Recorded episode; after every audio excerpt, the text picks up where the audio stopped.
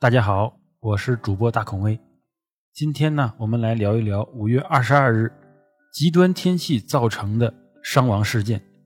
那各大媒体已经相继报道，那至今为止已经有二十一个人遇难，非常的惨烈，非常的惨烈。那事故是因为什么呢？是因为当地的天气呢突然降温，导致呃马拉松的选手呢身体失温啊失温而失去的生命。那失温到底是怎么一回事呢？它到底有多危险呢？那马拉松比赛最适宜的温度在十度到十五度，但身体对外界环境的适应非常重要，而体温调节又是其中一个关键的环节。当产生热量的速率低于散热速率，身体内的热量啊会流失，会越来越少，不足以保持体温，就会出现失温的现象。那户外运动中失温原因主要有哪些呢？啊，第一点就是环境过低，就是穿的太少，使人体通过表面传导失去热量太多，导致失温。第二个就是身体能量不足。特别是运动进行到后程，因为体内的能量物质啊消耗，没有足够的能量补充，导致身体的温度下降。温度过低时，身体中的生物酶会失效，导致人体的化学反应难以进行，进而抑制人体机能，严重者会导致死亡。失温有哪些症状呢？轻度失温，患者体温下降到三十三度到三十五度。同时会产生剧烈的寒战，四肢冰冷，脸色苍白，严重的疲劳，言语不清，肌肉不受意识控制，呆滞，记忆力减退，情绪改变或者失去理智，啊，静脉减缓，幻觉等等。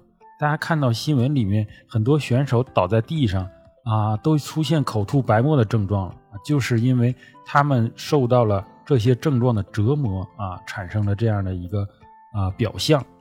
那重度失温会怎么样呢？如果患者体温降到三十二度以下，他就会失去意识，进入类似冬眠的状态。具体行为为肌肉不再痉挛，脉搏和呼吸速度放慢，体表血液循环大幅下降，丧失意识等，就这就非常危险了，就接近死亡了。那为何夏季也会出现失温的现象呢？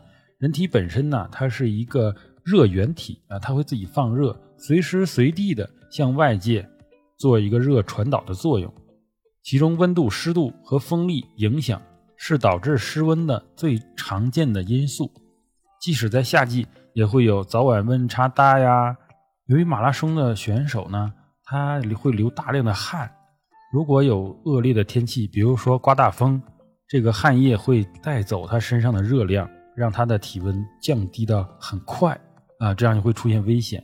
那出现失温要如何施救呢？第一步就是安全转移，当然要把这个呃失温的人呢转移到一个温暖的地方，转一个温暖，比如说帐篷啊这些地方。再一个就要隔离冷面。什么是冷面呢？比如说地面，大家呃在睡在地上的时候都会有感觉，就是地面非常凉。所以要铺很多垫子，那地面就是它带走你热量的一个东西，所以它叫冷面啊，就是把你包裹起来，脱离地面，这样你的温度就不会散失的那么快。第三个就是干燥处理，因为你身上有汗呐，或者有水分呐，会带走你的热量，一定要把你烘干啊，然后用这个干的织物把你裹起来，这样的。第四步就是核心区域加温。什么是核心区域呢？当然有有很多人说啊，那肯定是心脏区域啊，当然是。但是心脏位于躯干中部呢，它其实温度是比较高的。那什么是核心区域呢？比如说脖子，为什么是脖子？如果脖子冻僵了的话，头部是不是就缺血了？对，脖子，然后还有腋窝，还有呃腹股沟啊这些地方呢。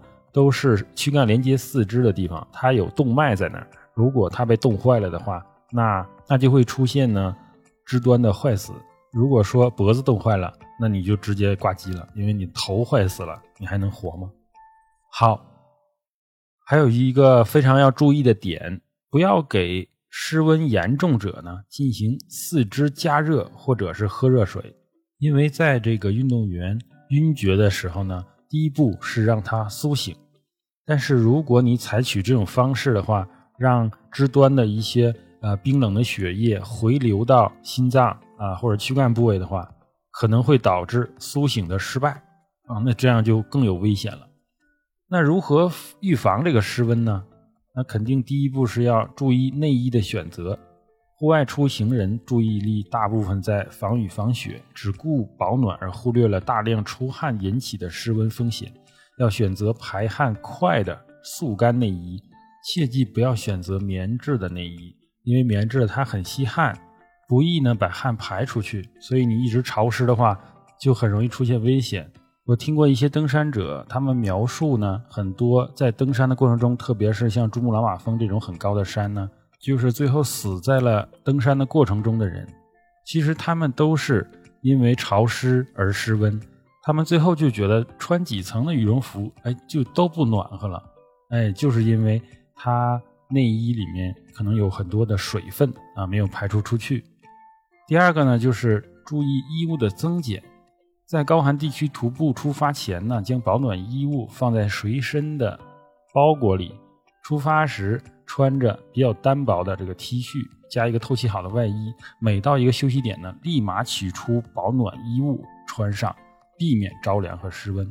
那第三个呢，就是注意保暖和防护。如果遇上寒冷的天气呢，应做好相应的防风措施，不要暴露在寒风中。啊，比如说帽子啊、手套啊、围巾啊、防风衣啊、厚袜子啊、防风面罩等啊，都要有啊，都要有，都要备好。那么及时补充体能，就是不要让自己体能透支，防止脱水，避免过度的出汗和疲劳。带好啊这个食物和热饮，随时补充身体的热量。希望大家听了这一集后呢，在户外长途跋涉的时候。一定要注意防止自己失温啊带来的危险。好，谢谢大家，我是主播大孔威，今天这集就跟大家聊到这里，咱们下期再见。